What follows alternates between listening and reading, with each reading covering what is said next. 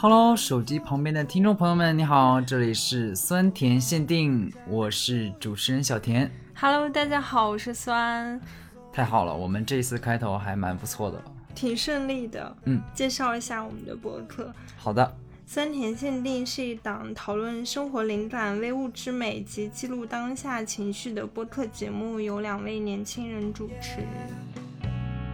Yeah, yeah,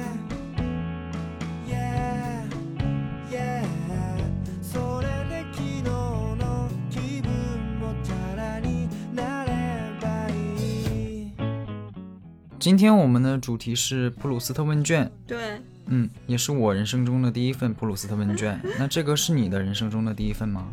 我找到了自己在六年前写过的一份，六年听起来还就很漫长。但是当我看到我好多问题的答案，我发现好像那些我最基础的价值观它没有什么变化。嗯，就我还是会相信我曾经相信过的那些东西。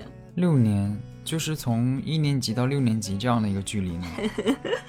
但是你知道，就是在你小的时候，你的变化是很翻天覆地的。就是你六年级可能和你一年级是完全不一样的状态。是，对，但是当你成年之后，我觉得你的成长速度可能就放缓了，然后你就可能两三年间，或者你在某一个阶段，你的状态它是很很小变化的，就是它是嗯一步一步一步，然后可能三年或者四年，它才会有一个从嗯量变到质变，但是有些人可能他就停止生长了。嗯，你有看一个动画叫《马南波杰克》吗？哦，我知道那个，嗯，对对对，它里面就是有些，它是用动物来比喻人嘛，然后有些人真的就是可能在他成年之后，然后他进入了一段稳定的工作，然后进入了一个稳定的关系，然后进入了家庭之后，他真的就停止生长了，他生活模式是十年如一日，然后也不会就变的很难再会改变了。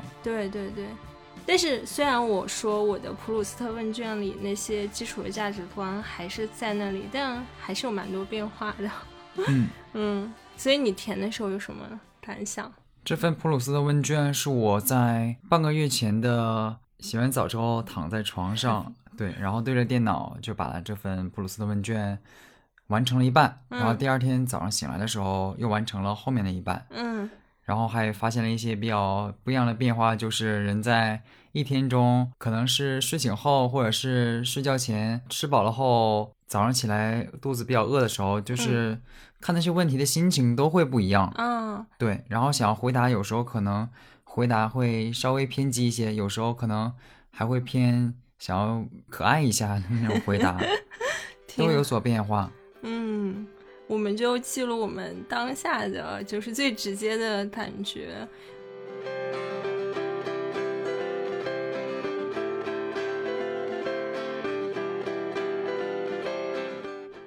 哎，虽然就是你第一次跟我提到了普鲁斯特问卷这个事情的时候，我去上网搜索了嘛，然后当时是大年初二，嗯，大年初二，然后那天我们是和朋友在去吃烤肉的路上堵车了，我就看着那些问题，感觉很头疼，因为又堵车，然后肚子又饿，所以真的是有有一些感觉，就是看着这些问题的答案都会随着我自己身体的一些变化有些改变。对，而且这些问题其实都不太好回答呢。那我们就开始。好，我们就聊一聊我们所发现的最想要聊的一些问题。我们精挑细选的，我们都非常有感触的问题。对，是嗯我们深深的挖掘了彼此的内心之后，选出了非常有代表性的十个问题，对，来跟大家一起分享。好。哎，其实我突然想讲一句，就是我还蛮推荐，就是如果说跟身边关系好的朋友，大大家一起玩这个游戏，就是可以一起来填，然后来跟对方去聊，这样是不是有点沉重？嗯，会进入一个比较深度的一些思考吧，可能会加深你对朋友的了解，对对对对对，就是这个意思。是一个可以说是增进友谊的过程。嗯，对我还是还蛮期待，如果听众在听到我们在讨论这个问题的时候，他会做一个什么样的思考？对对对，就可以留言陪我们。嗯，好呀，那我们一起来聊第一个问题。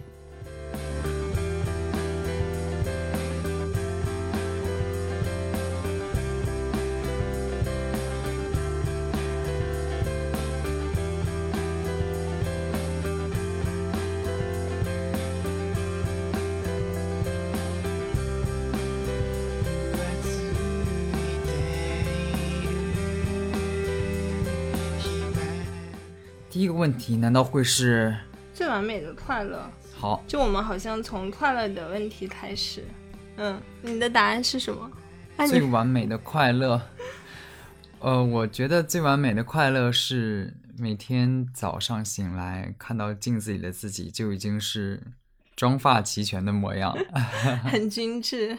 其次呢，最完美的快乐就是每天都有新的一件塔卡莎可以穿。你跟我提了好多次，你特别喜欢塔塔莎这个牌子。嗯，那你要不要聊一下？就是你，你从什么时候开始穿塔塔莎？然后你跟他之间的故事？呃，第一次穿塔卡莎呢，应该是在二零一九年的时候，嗯，当时就是想要买一件，好像是一八年，哎，哎，对，是二零一八年。哇，你这怎么发现这段记忆的错误？对，是二零一八年的十一月左右吧，那个冬天，然后我就想买一件卫衣，当时想买一件好看又不贵的卫衣，嗯 就搜索到了塔卡莎旗舰店，嗯啊、发现了一个熊猫的绿色的卫衣，呃，到货了之后我穿在身上也觉得非常的满意，然后就开启了我跟塔卡莎的奇幻之旅嘛，奇妙之旅。因此而结缘。对，就包括塔卡莎会在春夏秋冬以及很多的有意思的节日里面会推出一些比较限定的系列，我都很喜欢嗯。比如过年的时候，他哦们有的那个猫咪，是的，像今年二零二一年的新年的时候，他又推出了一个猫猫系列。我记得当时看那个微博上面，他所想要表达的意思是十二生肖大家都聚齐要一起聚会了，但是为什么却没有我们喜欢的喵喵呢？所以就为了给喵星人一次机会，让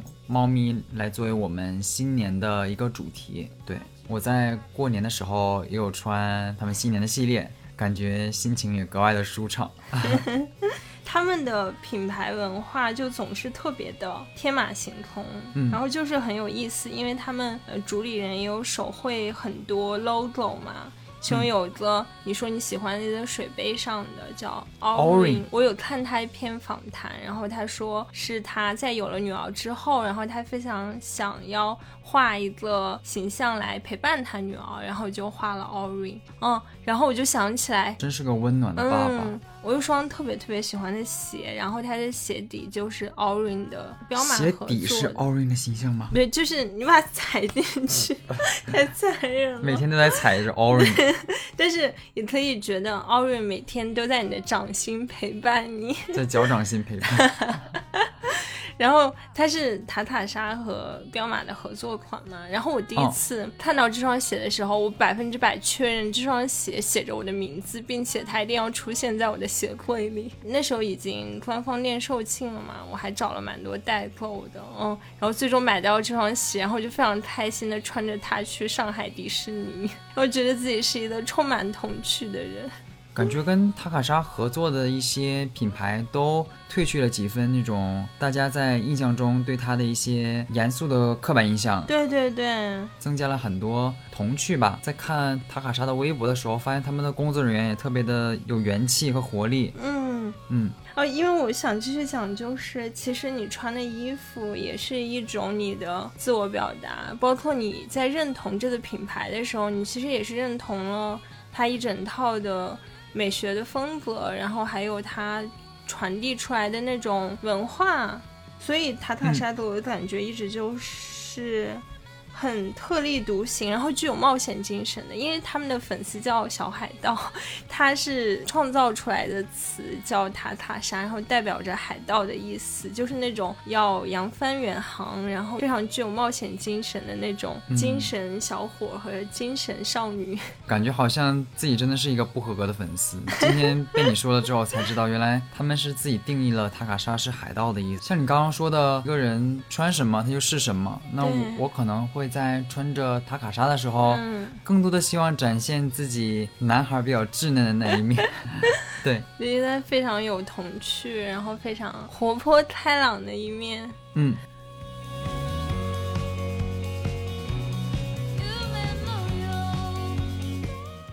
这是我们的第一个问题，完美的快乐。对于你来说，完美完美的快乐是对于我来说，完美的快乐就是当你特别期待做一件事情，嗯，然后你最终去做了，你会发现这件事完成的比你想象中的还要好，嗯，你就会觉得非常非常开心。然后就是就是我心目中快乐，它是一直在流动的，然后它是延续的，就是它包含着我的期待，然后包含着最终实现了的那种成就感，嗯，就觉得它它包含了很多东西，然后这样它才够完美。也就是说你在就它网上的店铺发现了一件 呃好看的塔卡莎，觉得自己穿在身上应该会很好看吧，嗯。然后下单之后到家之后发现比想象中还要适合自己这件，对，而且它的面料可能也特别舒适，嗯，然后它的嗯衣长，然后它的剪裁都特别适合。我觉得塔卡莎就是这样的衣服，就是这样完美的快乐。对，所以我们俩的点是莫名结合到一起了。我觉得是那种你穿到你自己想穿的衣服，包括当我认为穿衣服是一种表达的时候，你找到了最合适自己的表达。我觉得做播客可能也是对于我来说，它是一个适合我自己的表达。嗯然后我找到了它，然后我去做了它，然后发现我也很开心，然后它就是完美的快乐。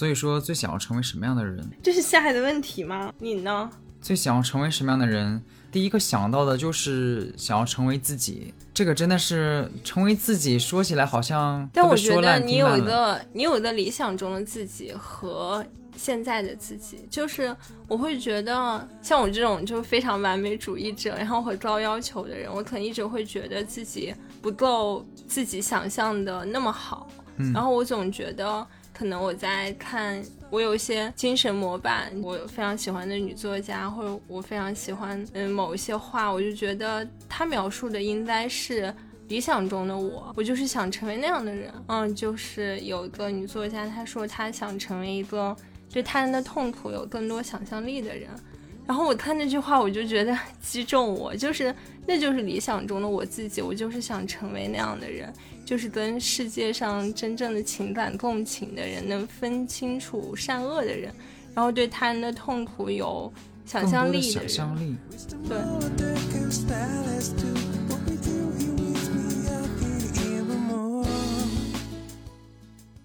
我是觉得你应该有的比你更高大或者更远方的自己，它可能是你要努力的方向。就像你刚刚有问我一个问题，嗯在吃饭的时候，嗯，如果是你现在是你高中时候的你，哦，对对对面对着现在的你自己，对，就是如果你在高中时候，你会觉得现在你很酷吗？对，会不会觉得很酷？我在高中的时候，可能也会想要对自己说，我想要成为自己，但是这个自己可能更多的是远方，或者是说二零二一年此时此刻的我。但是现在我想要说成为自己，可能是又是一个上升的一个目标，对于我来说，而且它其实是非常未知的，就像你高中的时候，你其实没有办法想象到你那么多年后是什么样子。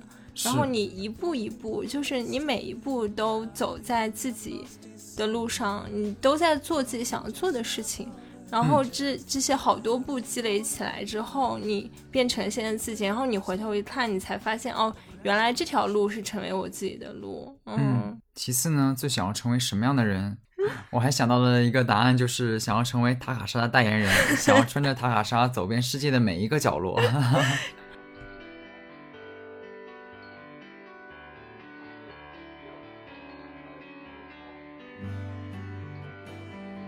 那我们进入下一个问题吧。嗯最奢奢侈的是是什么么呢？嗯，对于我来说，可能最奢侈的是青春的时间。就是觉得你无论怎么样去度过，好像都觉得有点浪费。嗯，嗯青春的时间。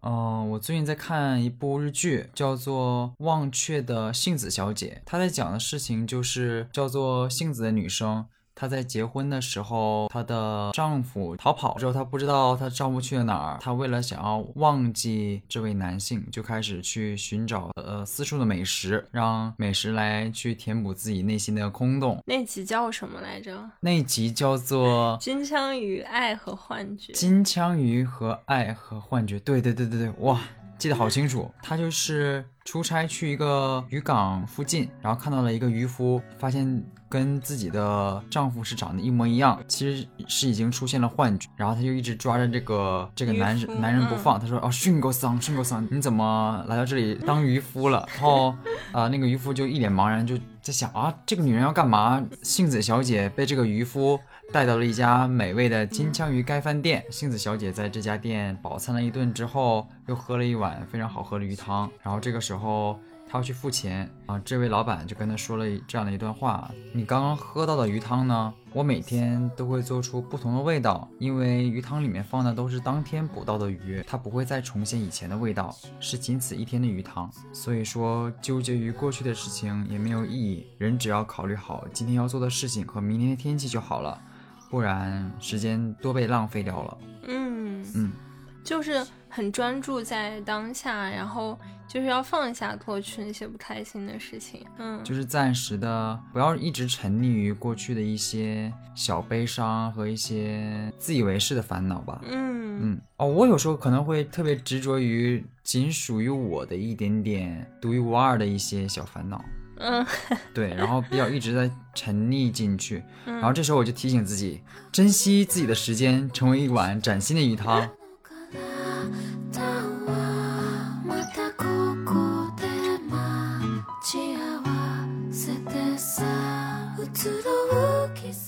那最奢侈的是，虽然你刚才提到了很可爱的一个细节，就是说每次出行都会坐飞机，对，但是这样的话好像会错过，就是你在火车上能看到的风景。哎，是吗？会错过火车上一些 十几个小时。恼人的旅客，会错过火车上美味的自嗨锅香味。你坐飞机会紧张吗？我第一次坐飞机的时候，非常的兴奋。但是你会有那种被害妄想吗？就觉得飞机会掉下来啊？我我没有没有，哦，第一次坐飞机的时候和我家人，然后是坐的是春秋航空，是一个廉价航空。嗯，我知道。尽管是廉价航空，但是我记得当时买机票花了九百六十块钱左右，嗯因为是放暑假，嗯家人带我出去玩，去哦山东。那时候我就想，哇，怎么会这么贵啊？所以就是可能我六年前觉得很奢侈的事情，现在也没有真的觉得没有那么奢侈了。反而我觉得你所说的年轻的时间啊，是真的觉得很宝贵。我在十二岁的时候吃到的铜锣烧点心，就是 当时家周围的一个超市卖的，嗯是真的是用了哆啦 A 梦的 logo 在做那个铜锣烧点心。嗯嗯嗯然后现在合生汇，北京合生汇有一啊个做铜锣烧的，对呃，可能在合生汇吃到的，也许比我小时候吃到的更美味，嗯，它食材用的会更好。但是好像确实年龄不一样了，吃到的东西的时候心情也不一样了。因为当时我买到那个铜锣烧，嗯我会要带回家去一边看着哆啦 A 梦漫画一边吃的。无论如何都要珍惜当下的时间。是一期一会的，是一生仅有一次的独特体验。哪怕你之后再碰到相同的东西，或者你跟相同的人一起去吃，好像也无法再重现当时的体验了。就每一个当下都是非常特别的。嗯，就像我们今晚在录播课，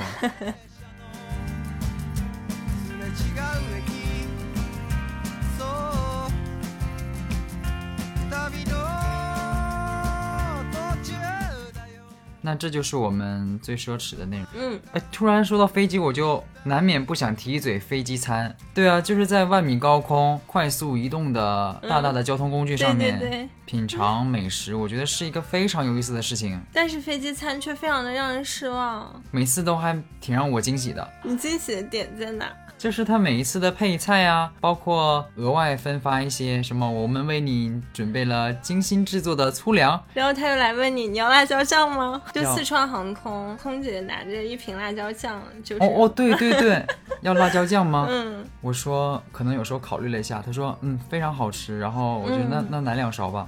但是你不太能吃辣，所以。但是我觉得那个还不错，是黄灯笼辣酱，嗯。挺鲜的，嗯鲜辣鲜辣的。我吃过最好吃的一次飞机餐，印象比较深刻的可能是里面是海南鸡饭，对，那真的不错哎。啊、是那种嗯我还蛮喜欢很大块的海南鸡嗯，是海南航空吗？啊，应该是海南航空。嗯我有一次从扬州坐飞机，然后还发了扬州炒饭，那个味道还真不错。听起来还不错哎，炒饭。因为我一提到飞机餐，我就会想起来那个冷盘，就是它是冷掉的菜花、胡萝卜，嗯，嗯就是里面会有一些蔬菜的那个小小格子是吧？但是那个蔬菜毫无味道，我觉得不好吃。是吗？我我我我吃冷盘的时候会吃到藕片和青豌豆，还有胡萝卜，这波特录不下去了，没有，你继续说。开始产生意见的分歧。太快分歧了，这有没有十分钟？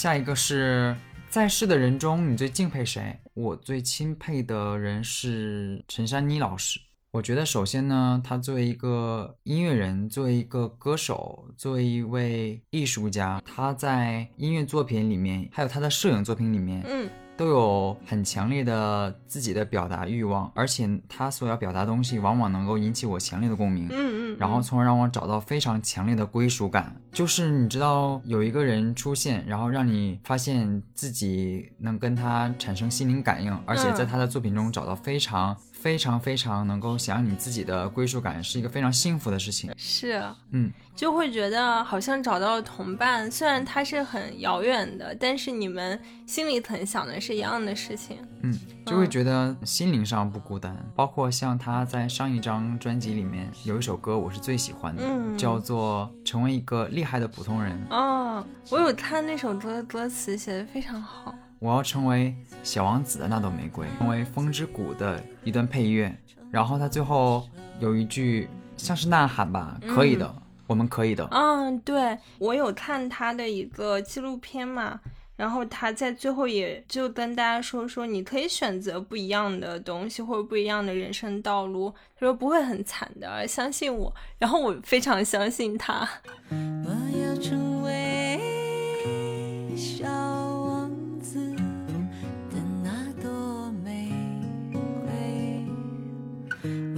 成为风之我要成为小王子的那朵玫瑰，嗯我要成为风之谷中的一段配乐，嗯，我要成为当年我的志向，当年我的志愿，我要成为当年的我的志愿。那这岂不就是我们刚刚提到的成为自己，就是那一个可能许下更多期待、放了更多期许的那一个自己？对，成为高中的自己觉得很酷的现在的自己。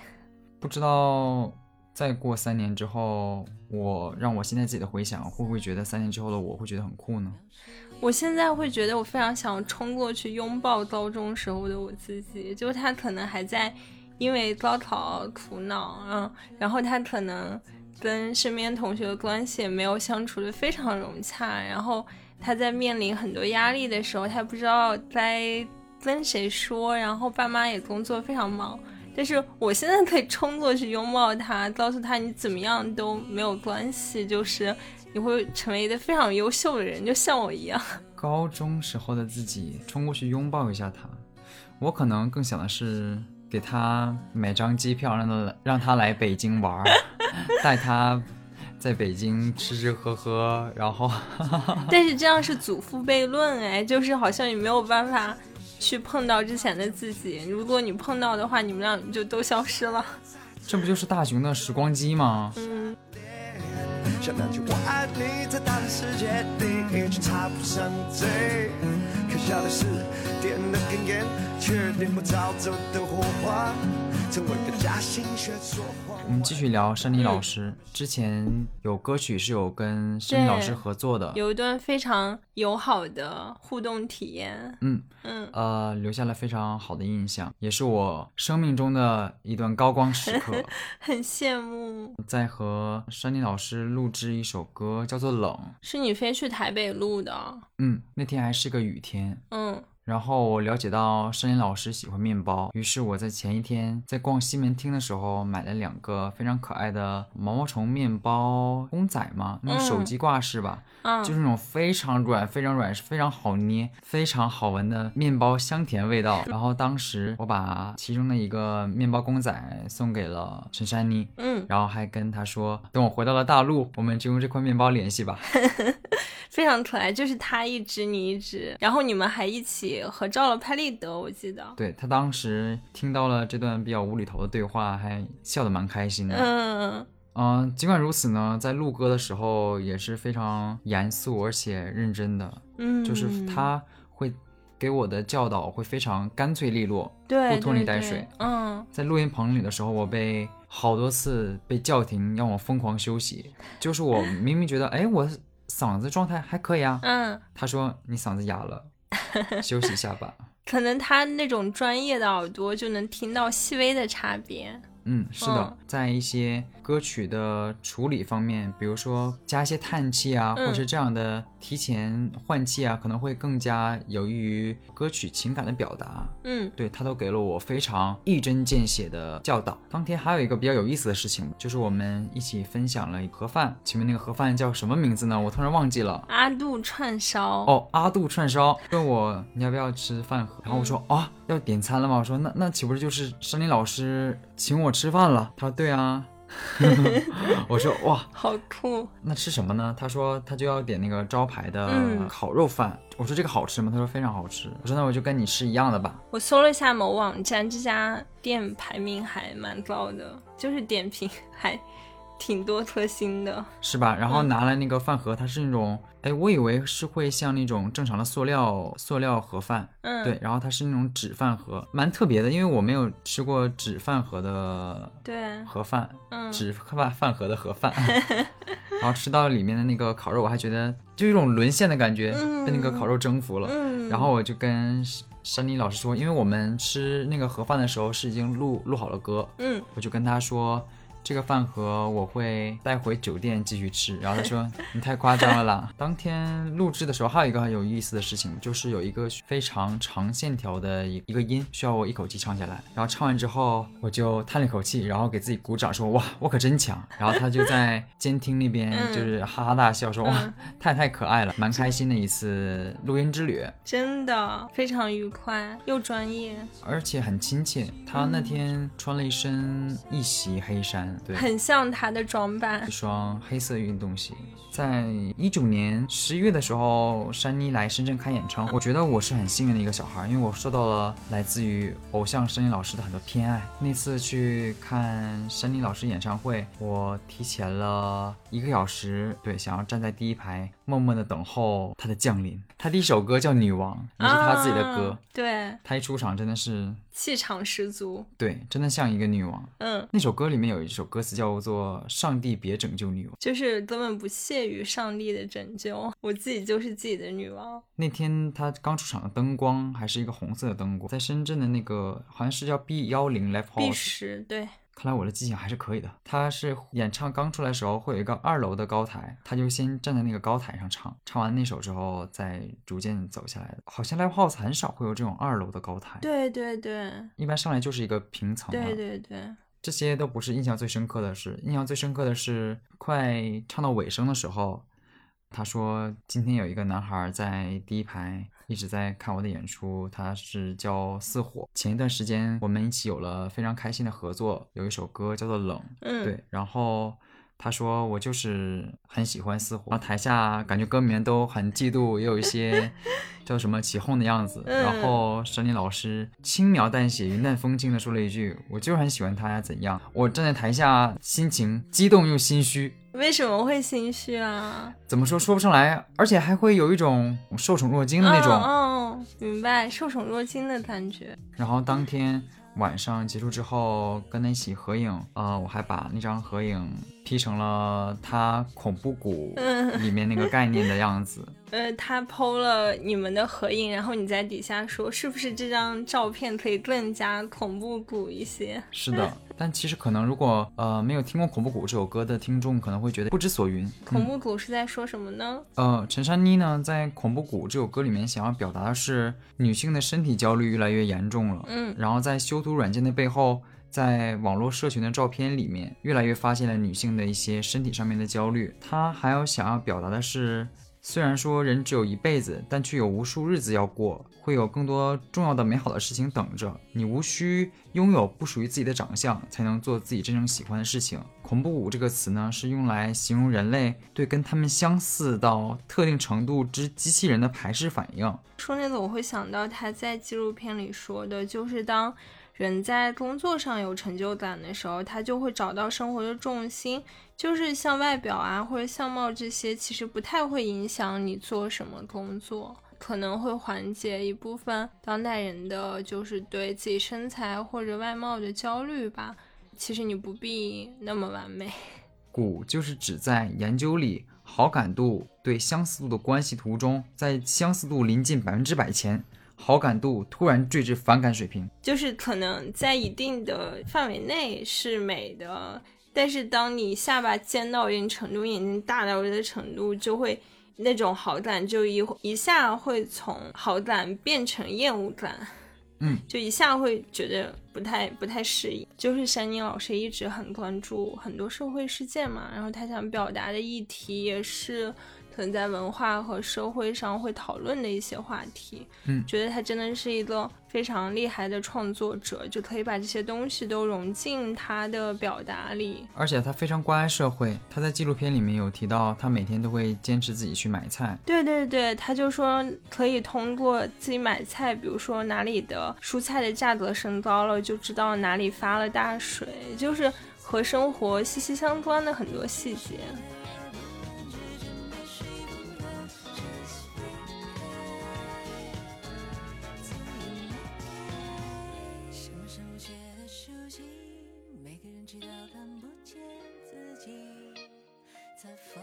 弃。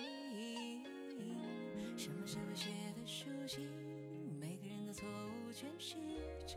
我们下面一题要聊的是，最想要拥有的才华是什么？嗯，我其实之前写的答案是怎么定义才华，就是我又反问回去了，我并没有自己的答案，你有答案吗？嗯，才华，我会想要编曲的才华。像虽然有跟我提到过，编曲是一个二阶，哦，二阶能力，是的。如果说作词作曲是一阶能力的话，嗯，那编曲呢就是一个呃更强的一个进阶的环节。嗯你有讲说，清风说编曲就像已经有了基础的材料，嗯你要怎么把这些材料得烹饪的更好吃？是编曲就嗯像做菜，嗯，哦，这是他在节目上面讲的。就比如说你已经准备好了非常优质的，比如说准备了原材料，有有机蔬菜，然后那你接下来用什么样的烹饪方式让它对，变得更美味呢？它不但是技术上，它还要有审美上的是的，一些能力。对，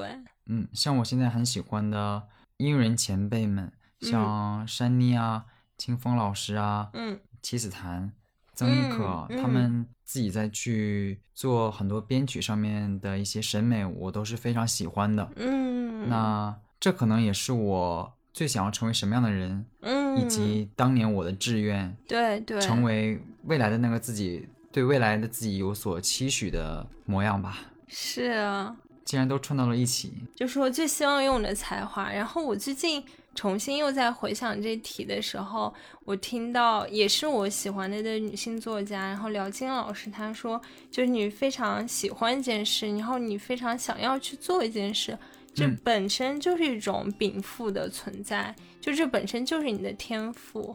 就是你清楚自己想做什么，而且你也去做了，我就觉得我也是在自己成长过程中慢慢找到的。当我找到了这个东西，我觉得它就非常的珍贵，嗯，我就非常想要实现它，嗯，然后把自己的热情用在嗯自己适合并且喜欢的地方，明白嗯，这可能是对才华的另外一种的想法，是一种天赋。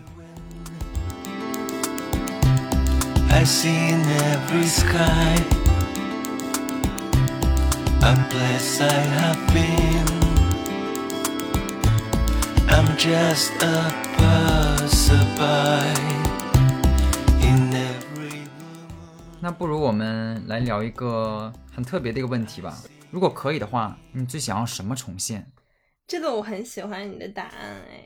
我觉得如果可以的话，我更希望让恐龙回到我们的人类社会。啊，为什么会这样想呢？就是有时候我会在想，在远古时期吧，嗯这个地球上居住着那么一群庞大的生物，嗯，对，三角龙吗？呃，什么翼龙啊、霸王龙啊、迅猛龙啊，庞然大物生活在我们这样的一个地球上。嗯那现在它们消失了，我们人类主宰着这个地球。就有时候我在想，如果恐龙再次回到了我们的世界里，会不会又让人类对自己的一些自以为是的行为 感到一些反思和自省呢？就是当一个高于人类的存在出现的时候，人类还会像现在这样傲慢吗？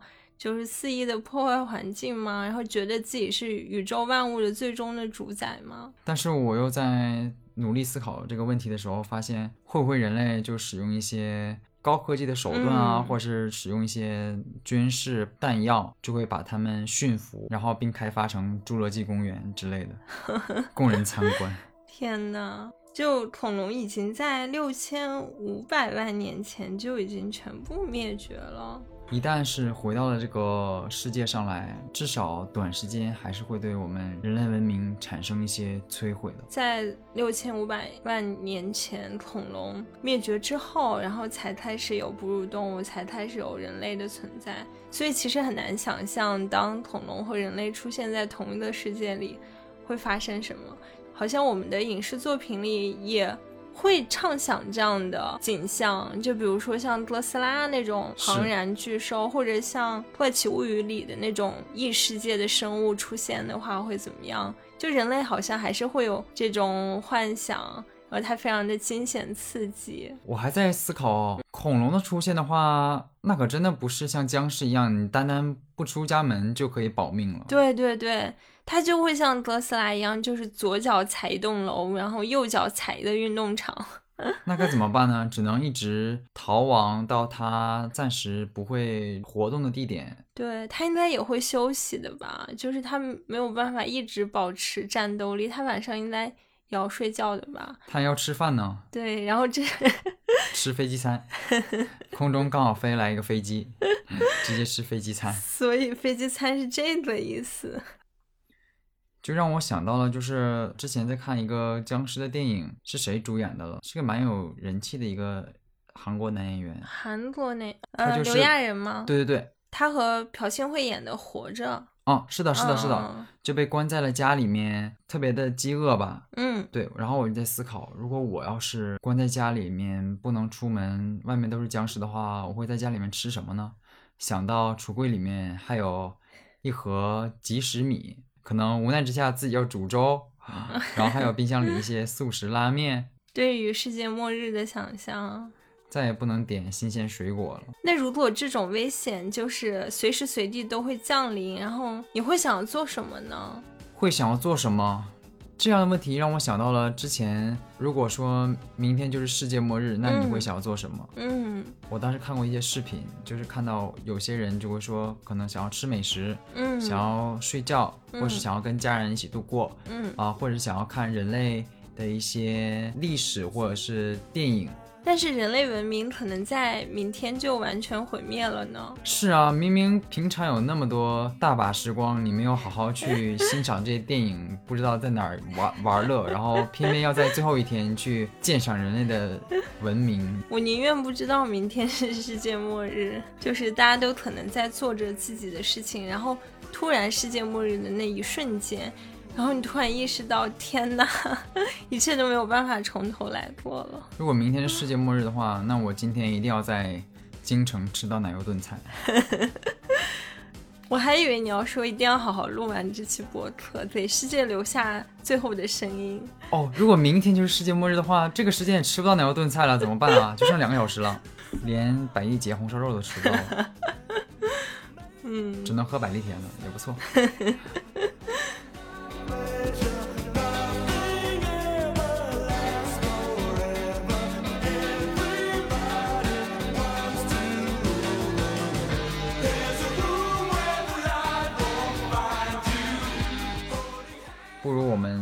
也聊一个可能不是那么正向的问题，也不能说是正向吧。其实这都是我我们要面对自己的对心灵的各个方面。嗯，最痛恨的是什么？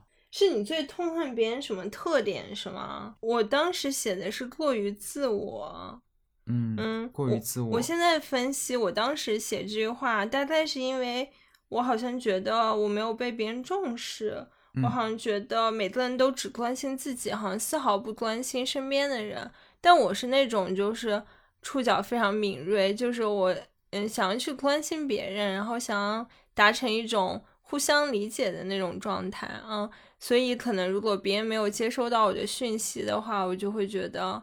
很挫败，嗯，我当时才会写下这样的答案。明明自己很认真提出一个想法，但是没有得到对方用心的去回体复会和理解。嗯，对，那我最痛恨的别人的特点，可能是我在近几年的时候，经常会听到一些人轻轻飘飘就会许下一些承诺，嗯然后他们在这些承诺完全没有完成的情况下，如果我跟他们见了面，嗯呃，我都会替他们觉得好尴尬，嗯，就会看到他们就会觉得天呐，那他曾经跟我说过那样的一些听起来很美好的话，嗯嗯，那他嗯当时完全没有做到，他都不会觉得很羞愧吗？我见到他的时候，我都觉得还蛮尴尬的，但他却泰然自若，就一副好像曾经什么都没有说过。这该不会是金枪鱼和爱和幻觉吧？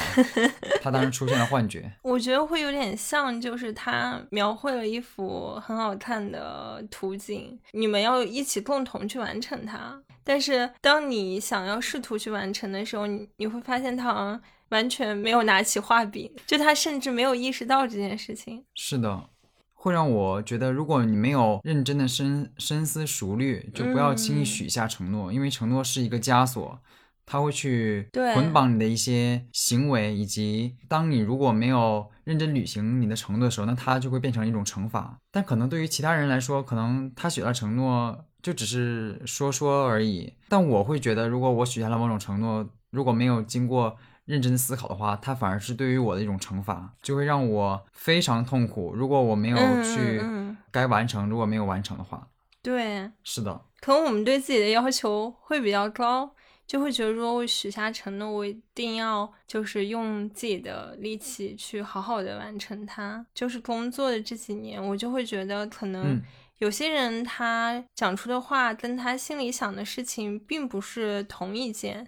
就他有时候许下这承诺，但他心里可能并没有非常的在意这些事，他把话说的非常满，但其实真正要去做的时候，可能就只有百分之五十。真正想要做这个事情的时候，这个人就消失了，可能是被恐龙叼走了。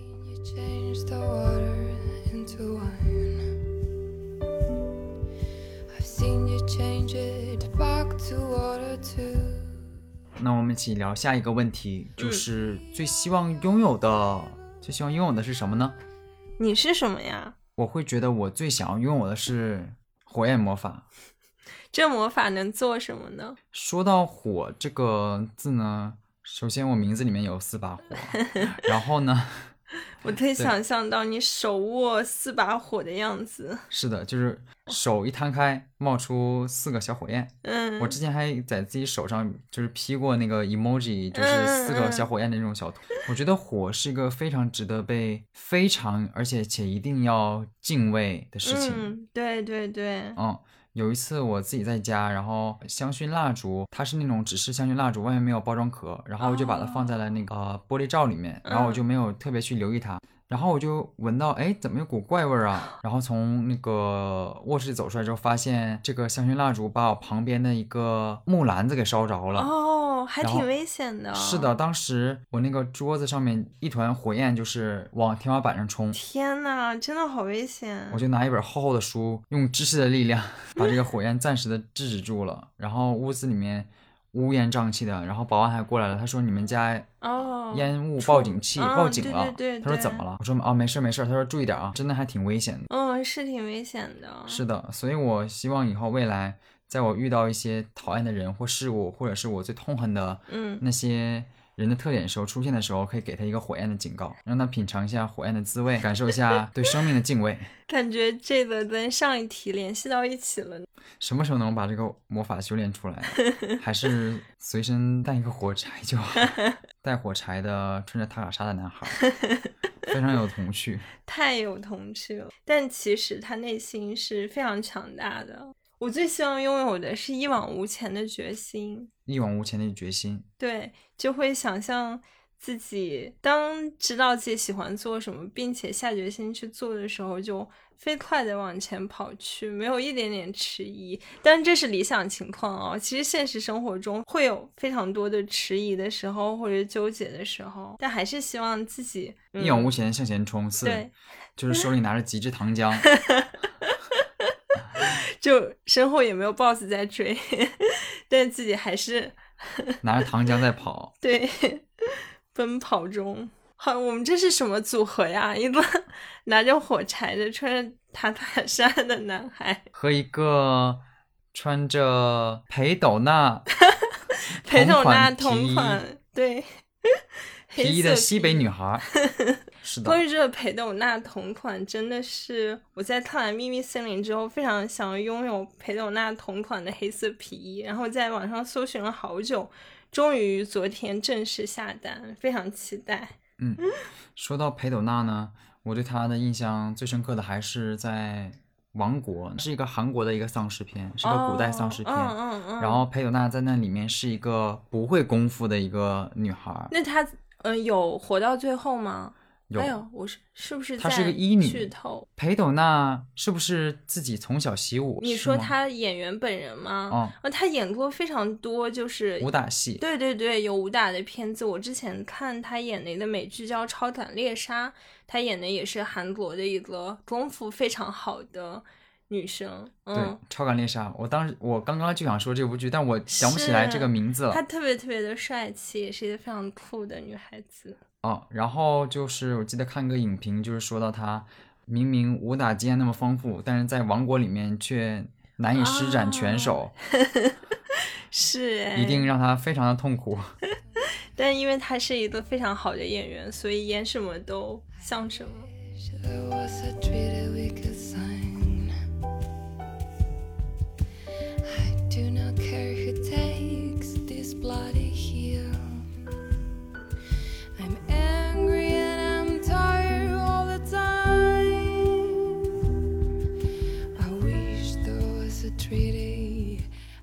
好的，这位拿着极致糖浆的拿着极致糖浆的女孩，你最喜欢居住的地方是哪儿呢？就是下一个问题，嗯你最喜欢居住的地方是？我写的是就是有朋友陪伴的地方，我觉得自己生活的地方，只要跟朋友在一起就非常开心。我想到一部日剧叫叫《四重奏》，嗯，嗯然后也是他们四个人住在一间大大的房子里，然后他们还有一个小小的乐团，然后会去演出，然后印象特别深就是。他们在夏天的时候，是夏天还是冬天，就会共同吃一碗荞麦面，因为日本的荞麦面就是呃煮好之后放在一个竹篮上面，会调一碗小的酱汁，然后你蘸面，对你把荞麦面放到酱汁里，然后吸溜一下吃进去，然后他们四个人就轮流去吃，就是这个人吃完之后可能就上楼回房间休息，然后下的人荞麦面就继续吃，然后非常的有爱，哦，所以它是凉面是吧？就是凉面。面是凉面，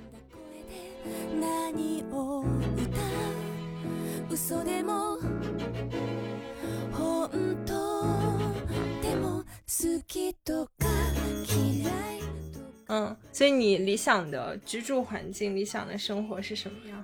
我理想的居住环境啊，因为我目前现在也是租房嘛，嗯对，也是北京租房青年。之前有过一次不是特别好的租房体验呢，就是住了三个月，当时也是蛮不容易找好了那个房子，嗯，却被房东勒令说，哦，我要卖这个房子了，请你立刻要搬出去。天呐，对，哦，我姐姐好不容易 又带着我找到了新的一家新的家，那我可能会觉得，首先对于我来说是有一个稳定的住处吧，那喜欢居住的地方呢？对于我来说，在北京的话，可能是更希望在长营有一个稳定的住处。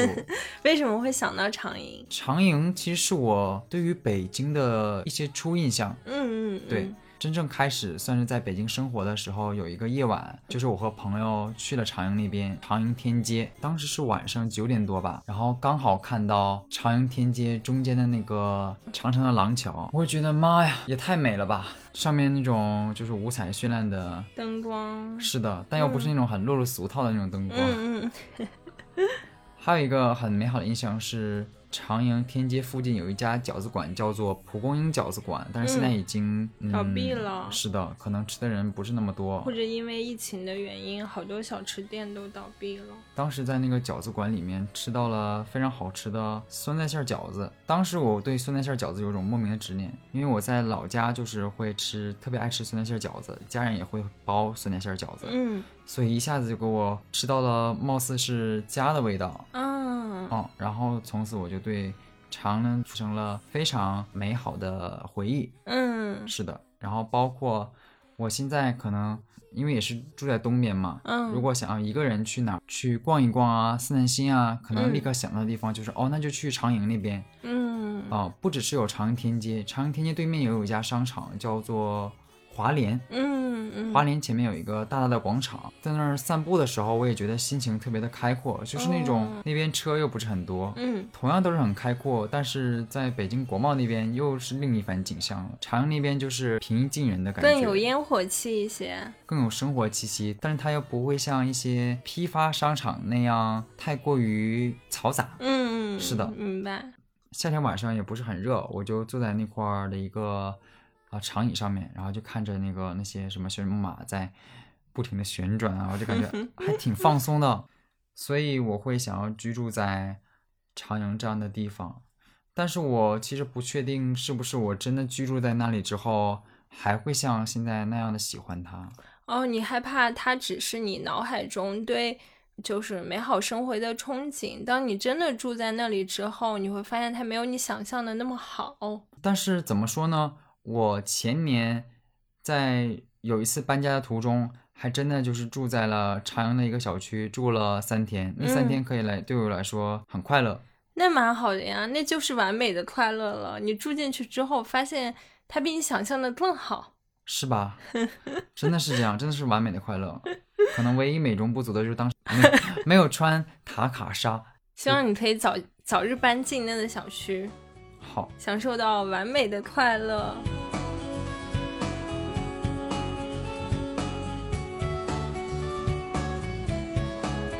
那我们本期的播客讨论了十个对于我们来说蛮有意思的问题。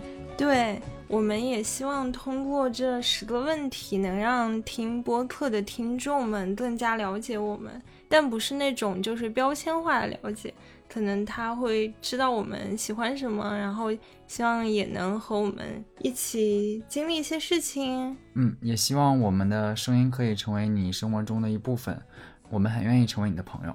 对，就是陪伴你。很开心你能够认真的听到酸甜限定的这个部分，对，可以开始胡言乱语了。嗯，为了提高完播率，请大家一定要听到最后。还有完播率这个东西吗？就是 就还没有太上传节目，已经开始思考完播率了。因为我我每次听播客就是打开哪儿就是哪儿，然后停了之后有些可能就没听完也不会再听，但有些比较有趣的话，哦，还还想再听一下。我会让它在那里放着，然后直到它放完。但我可能没有听完，但是他放完了。哦，直到他说完。嗯，我们的播客是可以在可以在我们的节目详情页里看到。嗯，然后欢迎大家来微博找我们，然后我们的微博名称也在节目详情里。希望可以在微博和各个音频平台上收到大家给我们的留言。以及对我们的支持和鼓励以及赞美。嗯，嗯、希望能够听到大家跟我们的声音有所共鸣。对对，那我们这期节目到这里就已经进入尾声啦，希望我们下期再见。下期再见。